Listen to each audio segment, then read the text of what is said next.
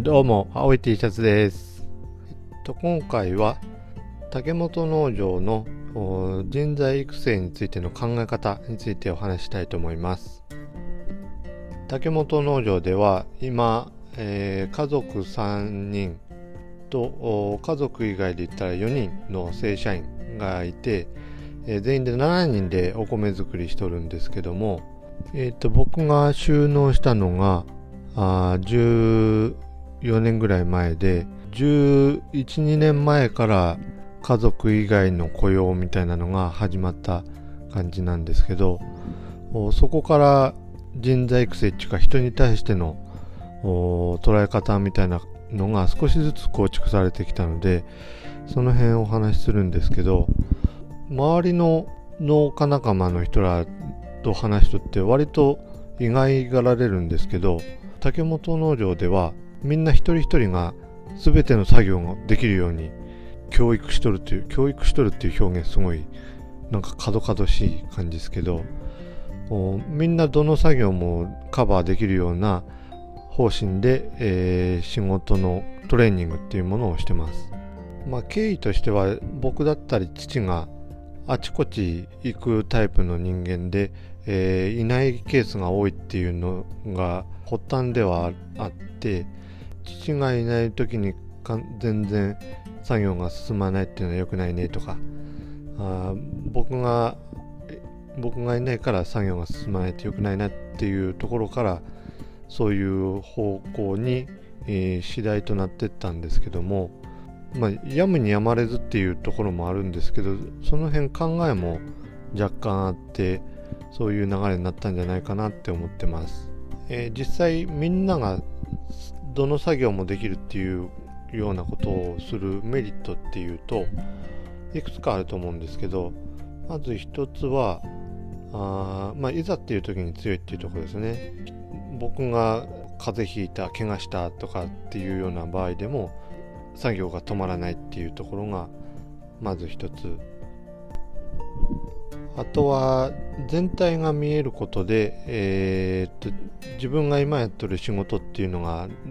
前後にどう効くんかっていうことがあピンとくるっていうところも大きいところかなと思います。うちで言ったらあのトヨタ自動車さんからいろいろ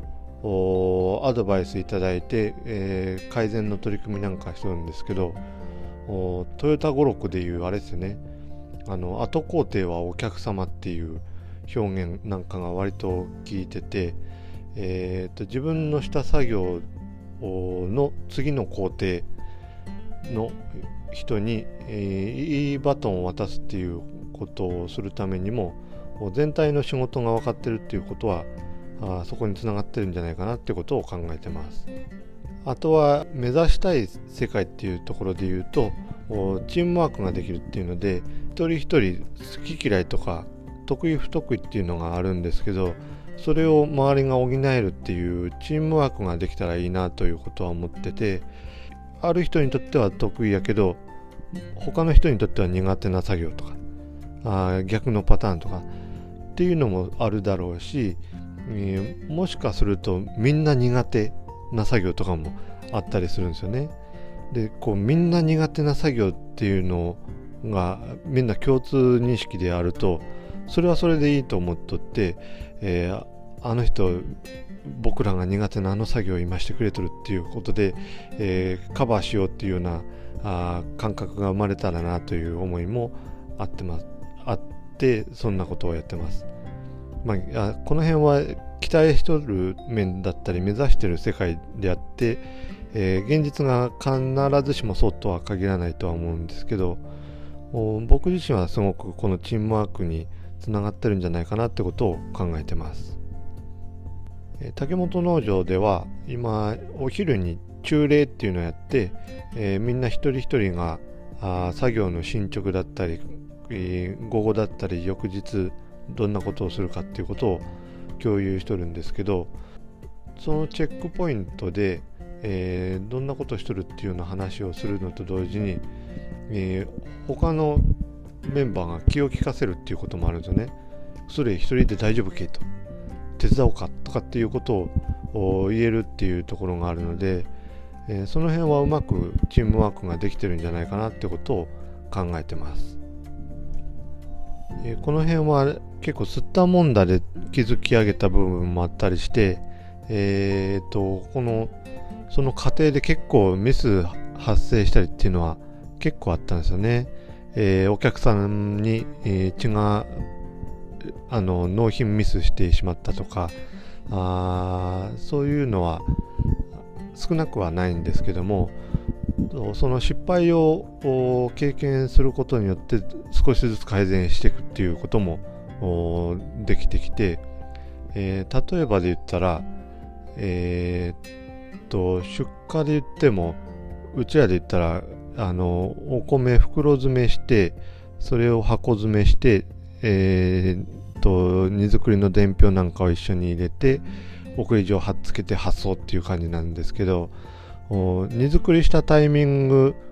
で、えー、他の人がチェックをするっていう工程を入れるだけで、えーと、いわゆるポポカよけができるっていうんですかね、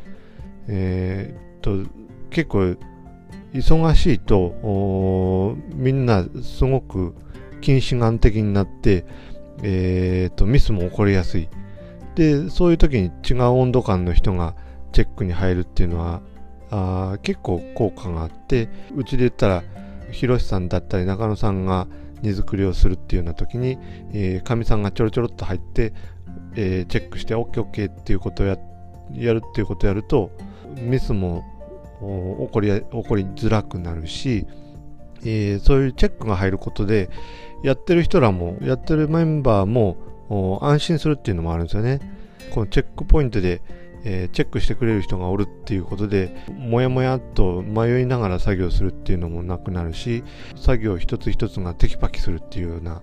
そういう効果も地味にあるんですよね。それと関連するかはなんかわかんないですけど僕の中ですごく関連づいてるもので言うと人間の細胞ですね。で人間の細胞って面白いもんで髪の毛だったり目だったり口だったり肘だったり膝だったりっていうそれぞれ、えー、パーツがあるんですけど細胞一つ一つっていうのはあ全部同じらしいんですよね、えー、同じ遺伝子情報が書き込まれている細胞があって、えー、それが配属があ例えば肘だからよし僕は竹本翔吾の肘になろうっていうことで肘の役割をしてくれる、えー、口は口で青い T シャツの口だっていうことを理解して口の役割をしとる。なんで、えー、その配置替えをしたら口の細胞が肘に行ったらあ口のまんまっていうわけじゃなくて肘になろうという変化してくれるっていうのをな何やったんかね。あのー、お坊さんの説教の中にあったんやったか本で読んだんか完全に忘れてしまったんですけどその話聞いて結構感動してしまって竹本農場の人の在り方っていうのもそういうものであったらいいなということを少し考えたりしてます。で、えっと、将来的にはみんながみんな完全にオールラウンドプレイヤーになるっていうのがあ一番最適だとは思ってはないんですけどもある程度どの作業もカバーできるっていう中で専門性を高めていくっていうような世界を見れたらなっていうふうに思ってます。僕なんかもあの機械は結構音痴になってもともとそんなに得意でもなかったっていうのもあってあんまり洗練されなかったんですけどその辺は機械好きなメンバーが何て言うか専門性高めてって、えー、機械の異変にすぐ気づくとかあメンテナンスを細かくするとかそういうのになったらいいなっていうことを思ってます。